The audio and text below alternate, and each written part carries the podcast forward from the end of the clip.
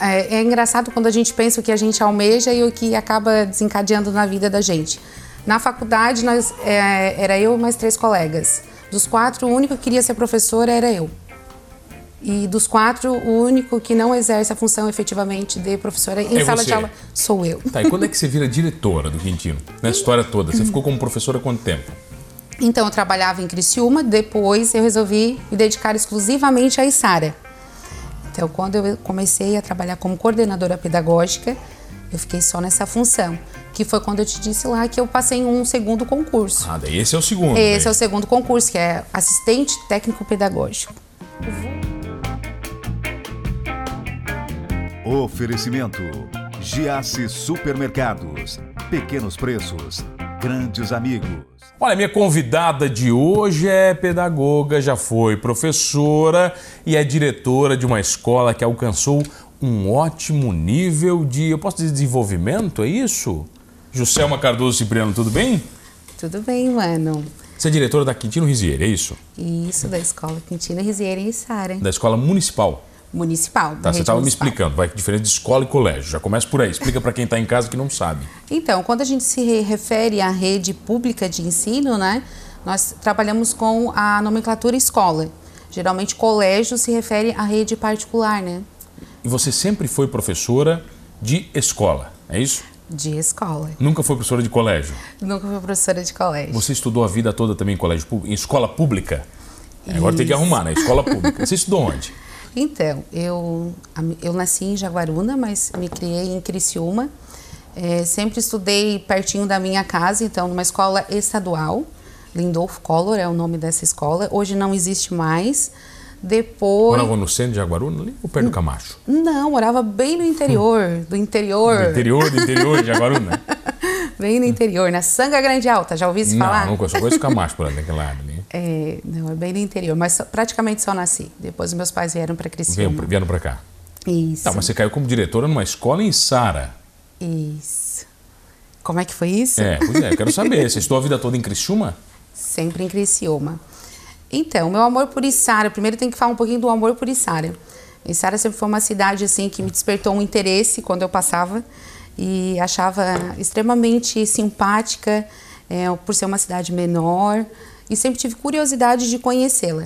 Então, eu comecei a minha história em Içara num concurso público que eu fiz para IBGE, primeiramente. Pensa. Tá, IBGE é o quê? Que é o pessoal que ia realmente nas ia casas. nas casas, eu não ia nas casas, eu era uma supervisora. Existe isso mesmo? As pessoas vão de verdade? Vão, de verdade. Não é? Eles não inventam os números. Não inventam, tanto é que Tem depois umas eu ia pesquisas conferir. que inventam aí, né? Tem umas que eu não boto muita fé. É, não, quando nós participamos, pelo menos assim, foi uma equipe que depois da que eles faziam, né, a questão do recenseamento, nós tínhamos que ir e fazer, é, nos certificarmos se realmente essas pessoas Tava estiveram. Exatamente. Sabe que eu entrevistei um amigo, não vou citar o nome dele, mas ele me contou uma história que durante dois anos em Sara ele trabalhou fazendo carteira, a carteira de identidade. Certo. Né? E aí ele, ele revelou que durante dois anos todos os içarenses que ele registrou eram loiros de olhos azuis. Ele falou que tinha um sistema muito complexo e ele botava lá, né? botava olho de olho azul. Então, durante dois anos para o IBGE, todos os içarenses que nasceram fizeram carteira de identidade e eram olho, loiros de olhos azuis. azuis, nossa. Você para ver, para ver como é que como é que o negócio é, né? Como é que acontece? Mas o teu negócio no IBGE era sério. Foi sério. E aí, durante esse período que eu estive no município de Sara, é, teve um, um- ia acontecer um concurso na cidade. E aí, assim, por acaso, eu resolvi fazer esse concurso. Por acaso, eu passei nesse concurso. Era para ser para ser professor ou não? Não, na época eu não era formada ainda. Então eu fiz, eu, eu- e eu gostaria muito de trabalhar na educação, porque eu já fazia o curso de letras, mas ainda não atuava na educação. Tanto é que trabalhei no, no IBGE. E aí então eu fiz para auxiliar de biblioteca, que era nível de ensino médio, já que eu não estava formada ainda, que poderia fazer, né? E passou de primeira. Passei. Aí passei. Aí comecei a trabalhar lá no interior de Sara, Sara. onde é que você foi trabalhar? A primeira escola que eu trabalhei em Sara foi na escola Paulo Rizieri, lá na Boa Vista. Tá. Aí conheci, viajei bastante. Imagina. né? Viajávamos Vista. praticamente. Hoje tá beleza pra ir na Boa Vista. Tá, tá- tá tranquilo, tranquilo. né? Tem dois, três acessos, né? Agora, Na época era mais difícil. Na época nós pegávamos até uma Topic, na Secretaria de Educação para chegar até na Boa Vista. Por isso que eu digo que era Não, tinha praticamente que atravessar três cidades para ir para Boa Vista, mais ou menos. Dois estados para chegar lá. Pois então, mas foi uma experiência muito boa. Você ficou muito tempo lá? Na, em, ah, na- lá na escola Paulo Rizieri eu fiquei um ano e dois meses mais ou menos. Porque daí surgiu a vaga no Quintino Rizieri. Ah, daí você já migrou para a escola que você tá. Aí eu migrei, aí depois, não, depois eu passei mais um pouquinho. Aí eu fui para o Quintino Rizieri, e aí depois que eu estava na escola, ali mais ou menos dois anos, eu fui convidada para ser coordenadora pedagógica em outra escola. Aí Qual então. foi daí que você foi? Aí eu fui para o Tranquilo Pisete, Nossa Senhora de Fátima. Mais longe um pouquinho. É, é mas ali pertinho, não, tá. né? Depois que eu viajei até a Ah, no Boa Quintino, Vista. no Quintino você estava bem, você estava mais central, estava legal. Sim, daí então trabalhei mais dois anos na coordenação pedagógica lá no Tranquilo Pisete. Retornei para o Quintino em 2013. Logo em seguida teve um novo concurso. Mas quando é que você vira professora? Você não vira professora nunca nessa história? Pois então. Então, em Sara eu não virei professora. Que chocante, Mas né? por quê? Trabalhou tanto em Sara? Sempre trabalhei, Sara. É, na verdade, a questão de ser professora, eu desenvolvi essa função em Criciúma, na educação de jovens e adultos. Então, entre 2009 e 2011, no período noturno, então trabalhava em Sara de dia e exercia a função de professora à noite em Criciúma. A vida Exercia bem su- tranquila do pedagogo, né? Super Todo mundo tranquila. acha que é aquela maravilha, né? Que o professor não trabalha. Não. Você começou a dar aula para jovens e adultos. Jovens e adultos. Tá, isso quer dizer? Então, o que que eu... É, é engraçado quando a gente pensa o que a gente almeja e o que acaba desencadeando na vida da gente. Na faculdade, nós, é, era eu e mais três colegas. Dos quatro, o único que queria ser professora era eu. E dos quatro, o único que não exerce a função efetivamente de professora em É sala você. de aula sou eu. Tá, e quando é que você vira diretora do Quintino? Nessa história toda. Você ficou como professora há quanto tempo? Então, eu trabalhava em Criciúma, depois eu resolvi me dedicar exclusivamente à Isara. Então, quando eu comecei a trabalhar como coordenadora pedagógica, eu fiquei só nessa função, que foi quando eu te disse lá que eu passei em um segundo concurso. Ah, daí esse é o segundo. Esse é daí. o segundo concurso, que é assistente técnico pedagógico. O vulgo coordenador pedagógico. Tá, é o que se incomoda, né? É o que se incomoda, mas é o coração da escola, é trabalhar toda a parte pedagógica, os projetos, o que, que vai O acontecer. que, que é mais difícil, lidar com os alunos ou com os... prof- Com os ó, tem três, né? Alunos, pais ou professores. Você tem um, uma tríade maravilhosa ai, aí. Ai, ai, vou me Ah. incomodar depois. Não, mas vai, o pior. Eu acho que é com os pais. Não, os pais é tranquilo? os pais são tranquilos, os Tá. pais são tranquilos. Professores, às vezes se torna mais complexo.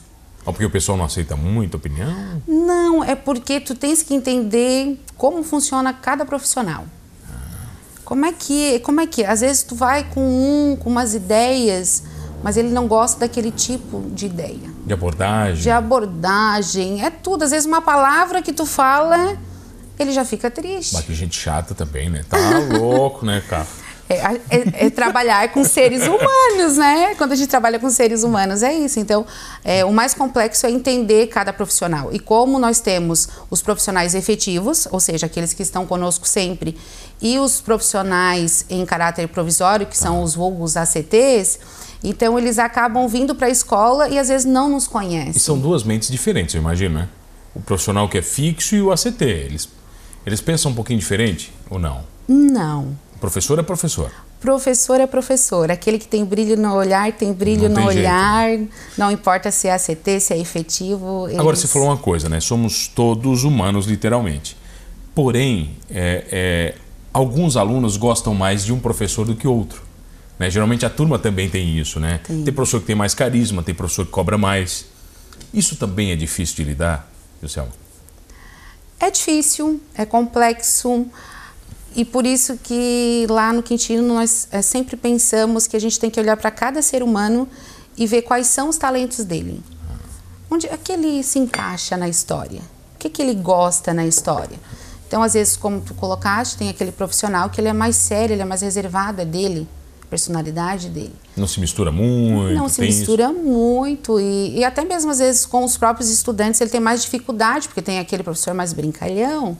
Claro que aquele vai ter mais popularidade, mas se tu encontrar um caminho para chegar no coração desse profissional, o estudante também acaba encontrando esse caminho.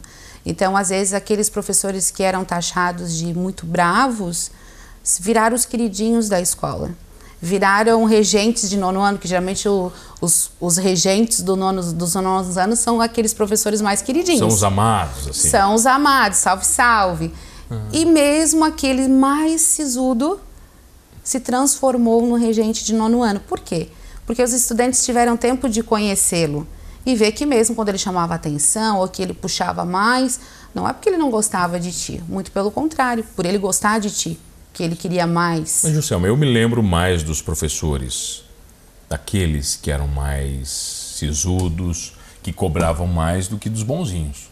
Hum. Foram aqueles que marcaram mais a minha vida. Eu acho que de todos, né? Em geral. É, eu acredito que cada um hoje, assim, quando tu pensa na tua escola que tu estudou, como é que era essa tua escola?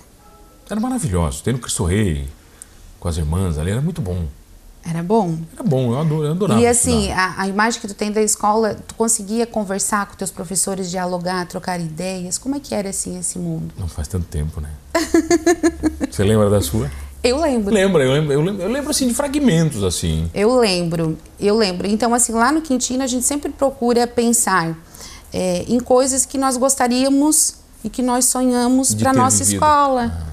Para nossa escola, qual é a, a, a escola dos nossos sonhos? Algumas quando você fala dos seus sonhos, existe um, vamos dizer, um, um gap é, temporal aí, a linha do tempo é muito diferente, porque a nossa escola é uma escola muito diferente da escola atual. Exatamente. Vamos falar disso na volta, pode ser? Pode Destas ser. particularidades? Combinado. Eu tenho o prazer de receber ela, que é diretora da escola Quintino Risieri, Juscelma Cardoso Cipriano. Rapidinho, eu já volto.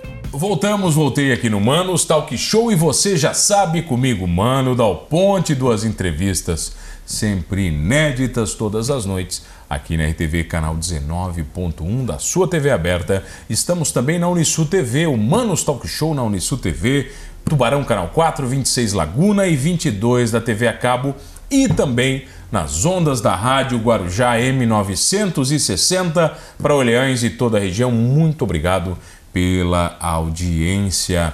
E se você perder um programa fácil, vai lá no YouTube, você vai curtir todos completinhos, digita lá Humanos Talk Show sem H e a professora, que não me corrija, por favor, eu tirei esse H aí, já vai dar problema. Você vai curtir todos completinhos, inclusive este com ela, que é diretora da escola Quintino Risieri, escola Juscelma Cardoso Cipriano. Vem cá, me conta uma coisa. Nós estamos falando sobre a escola ideal, né? sobre o que imaginamos, para o que queríamos na nossa escola que você aplica hoje. Essa é a diferença? Essa é a diferença. Acredito que lá no Quintino, é, todo o corpo docente e discente sempre tem os momentos de discutir a escola dos sonhos. E quando tu pensa no teu sonho, tu consegue realizá-lo, consegue projetar isso dentro da realidade do dia a dia. Por exemplo, na nossa escola lá dos sonhos, nós gostamos de desenvolver projetos que vão além dos muros da escola na escola dos nossos sonhos, todos os estudantes têm acesso aí na sala da diretora. Então a minha sala tem uma janela gigante. Os estudantes chegam na porta e eu digo: "Fala, meu querido, o que que tu deseja?" "Não, eu só vim aqui te dar um oi, Ju." Então essa é a diferença. Na minha época eu só ia se fosse com problema. Né? Então a é. escola da gente geralmente era assim, ninguém queria conhecer a sala da direção. Tinha né? duas cadeiras na frente da na mesa da diretora e se sentasse numa delas era problema. Era problema. Também tem esses casos, claro. Tem, né? acontece. Né? Tem, acontece. Mas o espaço hoje ele é muito mais aberto à discussão. E como a escola ela objetiva a autonomia, ela objetiva esse, essa formação humana, essa formação que vai ao encontro de entender o que é o outro, que o outro também precisa, e não só pensar no eu, é, faz com que os nossos estudantes se sintam à vontade, por exemplo, de ir na minha sala e sugerirem projetos. Então, certo dia teve um grupo de meninas que foi lá na minha sala e disse: Olha, Ju, a gente observou que tem umas colegas que estão assim meio depressivas por conta da adolescência, cisma com o cabelo, cisma com a altura, né? Coisa de adolescente. Nós podemos lá no banheiro das meninas colocar uns recadinhos de autoestima para essas meninas que vão lá. A gente pode deixar uma mesa bonitinha para elas também escreverem recadinhos e deixarem lá. Que legal. Coisa simples, né? Coisa simples e que parte deles. Como, por exemplo, também um certo dia nós fomos fazer o levantamento de melhorias para a escola. O que, que vocês gostariam que tivesse na escola? Um banho, um, um espelho grande no banheiro. Não tinha um espelho grande. Corpo inteiro, imagino. Corpo inteiro. Ah. E aí o engraçado, nós começamos colocando pelo banheiro das meninas, né? As mais exibidas. O que, que aconteceu? Os meninos exigiram também. Foram lá, pois sim, Ju, como é que tem no banheiro das meninas e não tem dos meninos? Então são essas coisas do dia a dia. Ainda nesse levantamento que a gente costuma fazer com frequência, os pequenos dos primeiros anos, entre as reivindicações, que eles não alcançavam no bebedouro, eles tinham que ficar na pontinha do pé.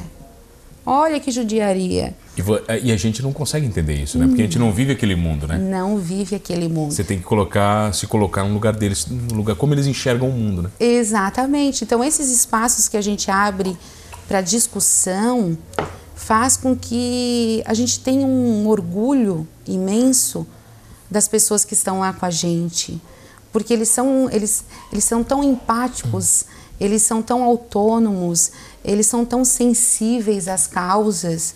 E então eu não preciso falar de bullying. Eles vêm me falar de bullying. Eles já falam. Eles já falam. Ô Ju, ó, fulano aconteceu isso, ó, a gente pensa que tu tem que levar todo mundo lá para o auditório e conversar sobre o tema. Então, olha que interessante. As propostas. Não é porque eles querem matar a aula, jamais. Imagina! Nunca, né? Nunca, isso não acontece na escola. Não, né? Ah, e, e até toquei, mesmo eu nunca isso. toquei na banda da escola para matar um mêsinho de aula. Imagina. No 7 de setembro. não, mas lá acontecia os ensaios sempre em contraturno. Não é em horário de aula. Aí, não ter, aí, aí, pronto, aí só toca na banda quem gosta mesmo. Quem gosta. Mas não rolava um pontinho lá? E olha, não. Poxa, muito pelo vocês contrário. são ruins também, hein? Vocês são ruins demais. Não, Na minha época eu ainda contrário. faltava aula e ganhava um ponto. Sério? Olha aí, ó. Então tu vai ver que a gente é muito ruim. Por quê? Porque lá nós tivemos estudantes que gostavam muito da fanfarra, mas não gostavam nada de matemática, nada de língua portuguesa. E aí foi aquele momento que eu chamei e disse: Então, amigo, Você quer ir pra fanfarra? vai ter que trabalhar. Acho que essa, essa é uma negociação digna de poderoso chefão. Isso é malvado demais, hein? Ah, é malvado demais. Negociar. E eles foram bem, daí eles melhoraram? Melhorou.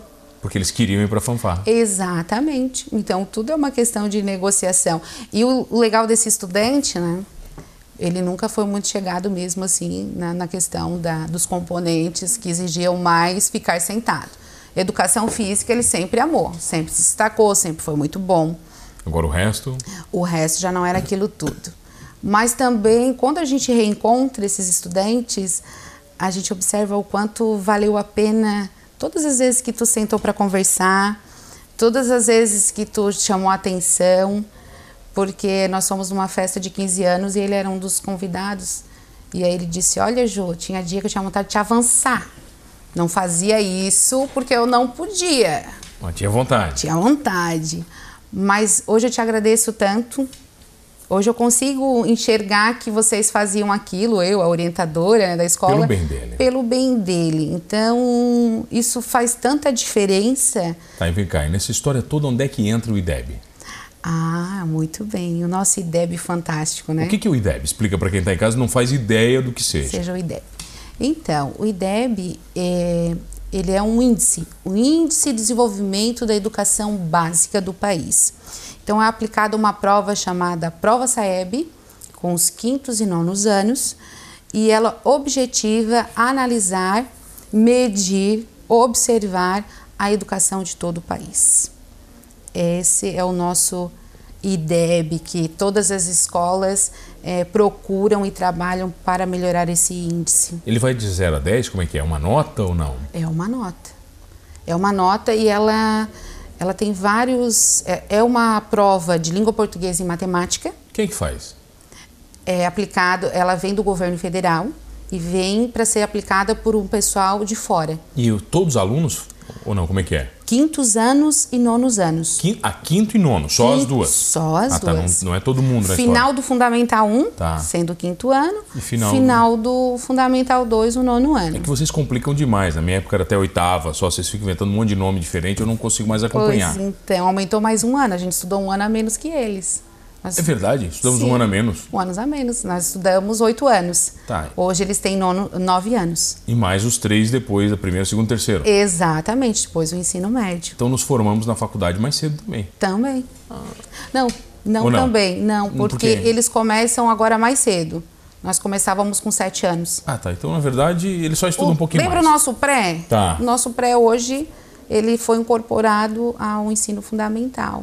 Começa então no, a quinta série, é isso? Ou não? Começa na quarta? Não, começa primeiro ano, segundo ano, terceiro ano, quarto ano, quinto ano. Ah, não, não. Desculpa. Meu quinto ano é porque eu comecei com matérias com professores diferentes. Não era um professor a, a manhã toda. Eu me lembro que daí trocava de professor. Então, Eu na quinta chique. série, né? É na quinta, eu achava. Hoje é o no sexto ano.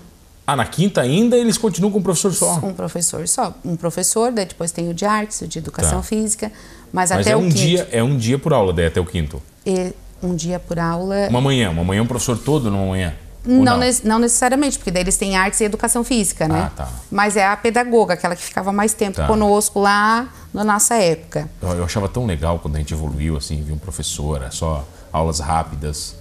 Gostasse, então, do. Eu gostava, eu gostava, eu achava, eu achava mais gostoso. É. Cansava menos, sabe? Assim, você trocava e já vinha aquela. Aí tinha professor que ficava duas aulas, eu lembro.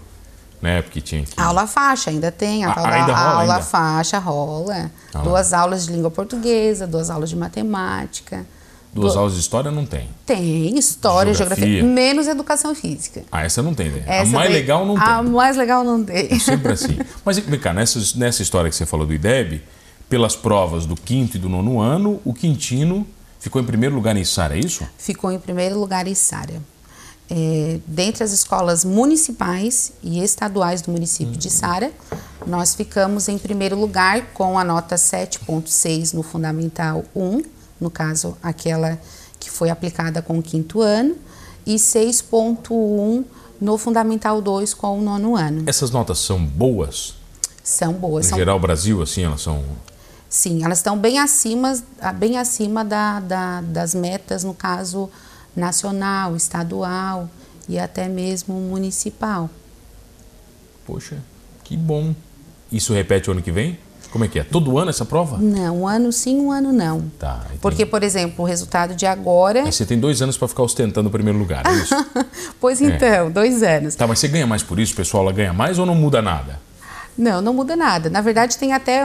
No, no último IDEB foi feito um, um projeto para que se ganhe um abono. Daí agora eu não sei se vai vir ou não Ah, vai daí vir. é outro, é outro papo. é outro papo. Mas em, em linhas gerais, é mesmo.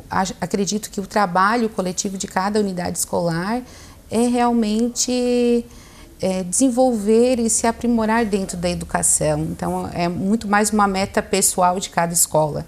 Onde estamos e como podemos seguir em frente.